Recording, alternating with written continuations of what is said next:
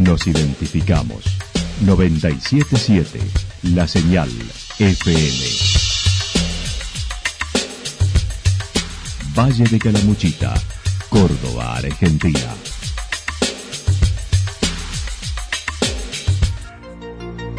El más completo resumen de las noticias de la región, encontralos todos los días a las 12 y 30, a las 16 y a las 22 horas. Panorama de noticias. Por la 977, la señal FM nos identifica también con las noticias.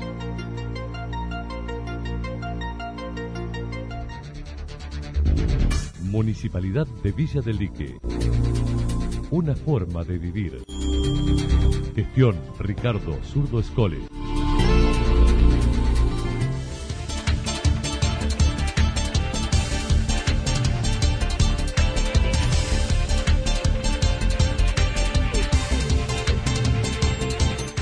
A esta hora hacemos un repaso por la información regional a través de los títulos. Es necesario que la provincia abra al turismo. La cumbrecita está fundida, dijo López.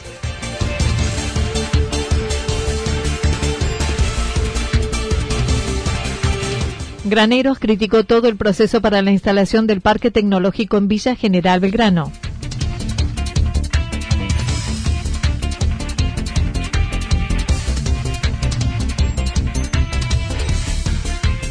Embalse realizó un simulacro de infectados de coronavirus en la localidad. La actualidad en síntesis. La actualidad en síntesis. Resumen de noticias regionales producida por la 977 La Señal FM. Nos identifica junto a la información.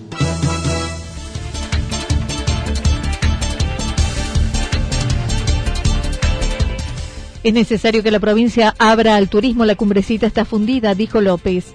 En un fin de semana extra largo en el que todo el valle hubiese tenido movimiento turístico, la cumbrecita seguramente hubiese sido una de las protagonistas. El jefe comunal comparó en fines de semana de baja se estacionaban entre 400 y 500 vehículos por día. En esta ocasión será alrededor de 30.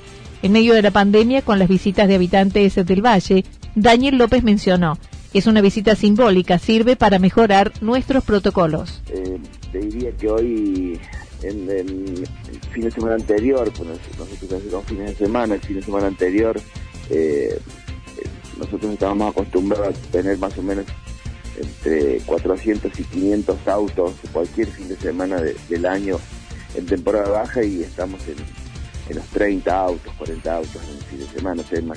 Es un mini turismo, digamos que es simbólico lo que puede pasar, lo que pasa en Cumbrecita los fines de semana eh, estos fines de semana que hemos abierto a que nos visiten, no vamos a hablar de turismo, sino que nos visiten y que puedan eh, hacer su recorrido por también por la y la verdad que bueno es ya te digo simbólico no no es algo que a nosotros no. Pero bueno sirve también para, para mejorar nuestros nuestros protocolos eh, tener alguna gimnasia y estar bien preparado para cuando eh, ojalá sea lo más pronto posible podamos llegar a, empezar a recibir toda la gente que, sobre el tema y aguardando la apertura del turismo, dijo ya están listos todos los protocolos en Calamuchita, esperando repartirlos en todo el departamento. Eh, en el caso de Calamuchita, como te decía, lo que estamos haciendo ahora es poniéndole los logos y todo lo que tiene para repartirlos en todo el Valle de Calamuchita, porque los secretarios y directores de turismo del Valle están trabajando y, ya lo terminaron a, eh, armaron distintos grupos entre los secretarios y directores y ya han terminado todos los protocolos para, para todo el valle. Y por supuesto después habrá alguna impronta que le pondrán cada uno de los pueblos, pero ya están listos, están con los logos y todos para, para poderlos repartir. Así que seguramente que, estamos esperando eso. Eh, nosotros eh, creemos que ya, bueno, julio va a ser muy complicado. Es cierto, estamos en el, medio de, del, digamos, del pico. Eh, se han disparado en algunos lugares, mismo Córdoba provincia ha tenido algunos problemas, si bien han sido rebrotes muy, han sido brotes eh, muy bien controlados, creo yo. Y... No pudo estimar una fecha en que el turismo pueda alojarse en Calamuchita, considerando julio ya será muy complicado, por lo que reiteró su pedido de más que haya además herramientas para ayudar a las empresas, lo que no ha sucedido aún con los bancos. Pero no tienen que dejar de tener esa posibilidad cierta de que la gente sienta que va a ser ayudada y que va a poder sacar un crédito. Porque hoy en Yacanto hicimos una la última reunión con los secretarios de turismo, ahí hicimos una catarsis antes de empezar la reunión y la verdad era que sacamos un promedio que estábamos en un 18% en el Valle Calamuchita de la gente que había podido acceder a los créditos que le había dado el sector financiero para pagar sueldos, no estamos hablando de otra cosa. Entonces eso me parece que hay que mejorarlo porque si no no se va a poder no se va a poder llegar en alguna en unas en buenas condiciones o en una mediana condición como para poder atender el turismo que, que si Dios quiere y, salimos de esta pandemia eh, va a venir a, a nuestra zona. No dudó en afirmar la necesidad de apertura de la provincia con todos los protocolos y cuidados necesarios, aunque dijo no sirva para salvar la crisis económica que se vive en el sector. Yo creo que es cierto y de hecho lo digo públicamente, para mí hay que empezar a abrir, hay que abrir la, yo creo que ya dentro de muy poco habría que abrir la provincia con algunos recaudos que habrá en donde están estos brotes que hablábamos al principio, pero me parece que habría que abrir la provincia pero al mismo tiempo eso no va a servir eh, no va a servir para la actividad que nosotros no, no nos va a servir como actividad económica. Pero sí va a dar la, la rueda va a seguir dando una lentamente vuelta de la rueda de la economía del turismo. Pero seguramente que no le va a servir a la mayoría de los, de los prestadores turísticos entonces tampoco podemos, lo que tenemos que tener es un equilibrio, a ver, cómo vamos abriendo la actividad y, y en el y en el mismo en el mismo momento también viendo cómo ayudamos a los que no les vaya tan bien en el, principio con, con, el turismo porque no va a ser no va a ser que mañana a ver toman la decisión de decir bueno abrimos el, abrimos Córdoba la gente no va a salir masivamente porque todavía tiene miedo porque económicamente a todos les va bastante mal eh, hay muchísimas cosas que van a pasar antes de eso y cuando Acerca de la situación económica de la comuna, manifestó es muy comprometida. Se están abonando los sueldos, pero ya no hay más reservas. Describiendo, recibieron seis de las ocho coparticipaciones por un peso, estimando unos 15 millones de pesos de pérdida. Eh, se, recibimos, se recibe quincenalmente, normalmente una es de un peso y otra es de el 20-30% de lo que se daría. O sea, recibimos muy poco dinero de, coparticipación de hecho, en medio de la pandemia, de los ocho, las ocho coparticipaciones que, que deberíamos haber recibido, hemos recibido seis de un peso. Imagínense que eh, está muy complicado. Eh, no he podido destrabar eso, no se puede, no se ha podido destrabar y eso me complica muchísimo. Eh, yo digo que bueno, nos queda julio, nos queda hoy hemos pagado los sueldos, estamos pagando los sueldos, hemos terminado de pagar casi eh, algunos todavía la parte política no le hemos pagado, pero bueno, eh, esto, esto, esto no termina bien, o sea, en julio no, no tenemos más, no, no hay más recursos y esto complica, pero bueno, yo le quiero dar un dato con respecto a, cuáles son las cómo se maneja económicamente la cumbrecita. Nosotros eh, desde marzo a, al 30 de julio la comuna de la cumbrecita solamente perdería unos 15 millones de pesos. 15 millones de pesos para una comuna chica como, como es la comuna en la cumbrecita es casi, eh, es casi fundirse. Para los que deseen visitar la cumbrecita abonarán la mitad de la tarifa del verano, 250 pesos por vehículo.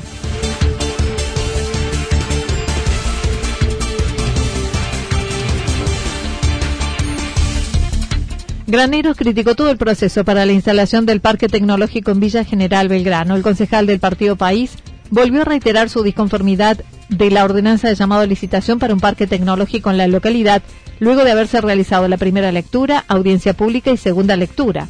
Ramón Graneros manifestó se contratará una empresa que manejará todo. Eh, la provincia mandó el proyecto y también mandó la ordenanza y esto lo dijo la, presidenta en un programa radial hace el sábado pasado, no, el sábado anterior, y ahí nos enteramos que la provincia todavía mandó la empresa, el, llamado de licitación para contratar una empresa. ¿Y qué pasa acá? Acá se contrata una empresa para eh, el proyecto eh, la construcción, la, el, marketing de venta y la administración. Y como yo decía, Villa General Belgrano puede ser uno de los pueblos más exitosos de la provincia de Córdoba. Y nunca nosotros necesitamos una empresa que los venda, porque Villa General Belgrano tiene capacidad para venderse solo recordó su oposición a la forma de realización de la audiencia pública vía plataforma virtual, a lo sucedido el pasado miércoles, donde fue aprobada en segunda lectura con el voto de cuatro concejales oficialistas y la compañera de banca de graneros, y en la segunda lectura aprobada de igual forma, mencionando se viola toda la autonomía municipal en pos del gobierno de la provincia. No considera sea un avance la inclusión de un ente promotor que le dé transparencia al proyecto. Acá el ente promotor, como lo planteo y esta segunda lectura, es solamente para que mire, porque le da todos los derechos como ente promotor a la empresa. O sea, la empresa va a ser la misma, eh, es el ente promotor, que no es lo que dice la ley provincial. La ley provincial dice que vos tenés que tener un ente promotor, que podés conformarlo con instituciones, lo que sea, pero también dice que... Eh, que, hay que tener carta de intenciones de la empresa para radicarse, un montón de cosas. A ver, Anita, acá no hay un estudio de, previo si hay empresas interesadas en venir. Entonces, acá el, la función del ente promotor en esta ordenanza se le delega a, la empresa. Fíjate, eh, todavía más grave que lo comentaba la ordenanza. Criticó la actual gestión de Oscar Santarelli mencionando esta gestión no cree en la gente de Villa General Belgrano, ya que estima la empresa se quedará con las 12 hectáreas por las características que tiene la ordenanza. Eh, en esta, en esta cuestión. Entonces acá hay un objetivo claro, es que sea una empresa y a esa empresa le vamos a dar las 12 hectáreas, no ya solo el 60%, vamos a terminar dándole los años el 100%. Entonces cualquiera es una inversión hacia Anita, si a vos, te, a vos te dicen que en los dos primeros años tenés que hacer lo mínimo, después tenés que hacer, después tenés que hacer lo que dar ocho años para que vos vendas los terrenos, claro, vas vendiendo los terrenos y vas haciendo la inversión. Distinto sería que venga la empresa y diga, no, yo en seis meses pongo 10 millones, 15, 5, no sé cuánto del proyecto, porque no sabemos el valor del proyecto. No, no, yo la pongo, la empresa la pone, vos en seis meses, en un año tenés ya la la infraestructura armada y salir a vender las empresas. Y después que hay otro tema más grande, Anita, ¿me entiendes? El tema de los servicios. Sí. Vos sabes, Anita, el problema que sufre Santa Rosa de Calamuchita con la obra de cloaca. Observó el momento en que se trató el tema en medio de la pandemia. Acerca de la concejal que lo acompañaba en el Partido País por la minoría, no está definido cómo seguirá si le solicitaran que abandone la banca. Entonces, todo lo cuando yo camino, sé quiénes nos votaron, los amigos, los compañeros, todos los que depositaron la fe en, mi lista, eh, dice, bueno, que esta chica sido oficialista, bueno, que devuelva a la banca, porque no, no ya, ya dejó de representar a esos dos mil votos suponentes que sacamos nosotros con esta lista.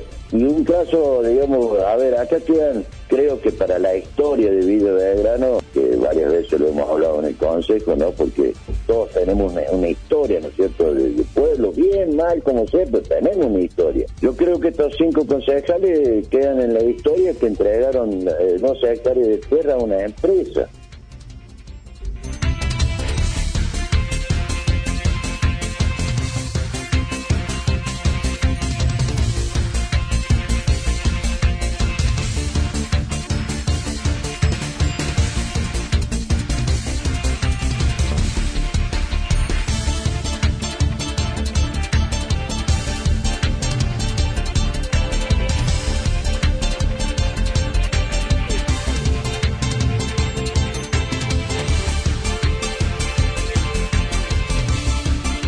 Embalse realizó un simulacro de infectados de coronavirus en la localidad. El pasado miércoles, la localidad de Embalse realizó un simulacro de casos de COVID con las instituciones que conforman el COE municipal, desarrollando situaciones en campo, distintas funciones de manera conjunta.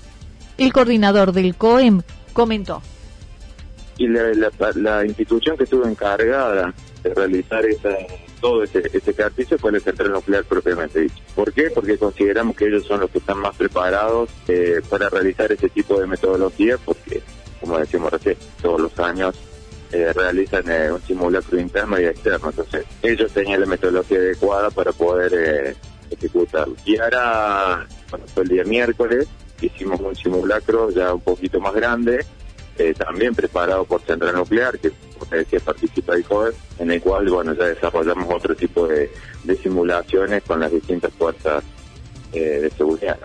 La central nuclear es habitual que lleve a cabo estas prácticas una vez al año con la comunidad. En esta ocasión y por la afluencia de personas de diversas provincias, se simuló dos personas con COVID positivo, trabajadores de mantenimiento de la central, y además se sumó dos desvanecidos por intoxicación con monóxido de carbono, situación que puede darse en esta época del año, dijo Mariano Bracalente. Pero a su vez a eso lo, le sumamos otra otra simulación, que es que tres, esas dos personas y, las personas que están en el hostal, el conserje y la, persona de limpieza, encontraron desvanecidos por monóxido de carbono. ¿Por qué hicimos eso si estamos practicando COVID? Bueno, porque son situaciones que en la, en la vida real nos pueden llegar a pasar, más en invierno, más en la situación en que estamos, en donde eh, esa multiplicidad de, hechos o eventos pueden darse. Por el COVID con un accidente, por el COVID con eh, un incendio, por ahí COVID con intoxicación con monóxido de carbono, y queríamos ver cuál es el grado de respuesta de nuestros recursos ante esos, ante esos hechos. Y por eso simulamos una, una cuestión compartida entre COVID y uno de los otros hechos, que en este caso fue intoxicación por monóxido de carbono. Eh, el, hecho se desarrolló, como te decía, en el, en el hotel central, dos personas que con COVID positivo, que había que verificar el contacto en la central nuclear, a ver quiénes, eh, con qué personas de la central o de embalse habían tenido contacto. Eh, y bueno, y así se fue desarrollando todo el, simulacro hasta, bueno, llegó el punto de eh, tener que cerrar un barrio, Calificó como muy buena la experiencia con la participación de la gente de la central, bomberos, policía, gendarmería, municipio, parques nacionales, entre otros, estimando unas 30 personas involucradas.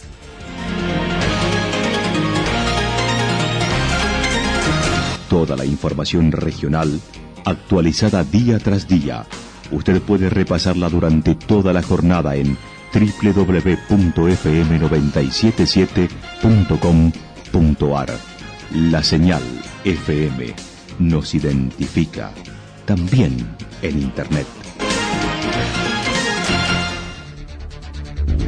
Municipalidad de Villa del Lique. Una forma de vivir. Gestión Ricardo Zurdo Escole.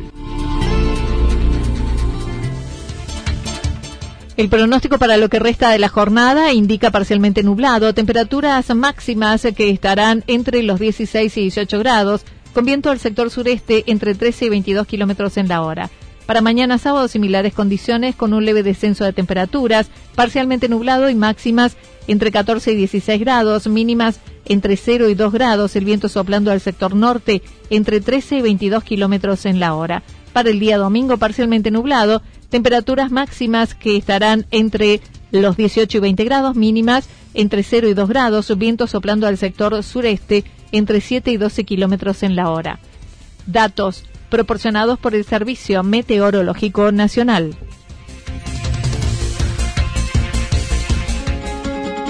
Lo que sucedió en cada punto del valle. Resumimos la jornada a través del informativo regional en la 977. 977 La Señal FM.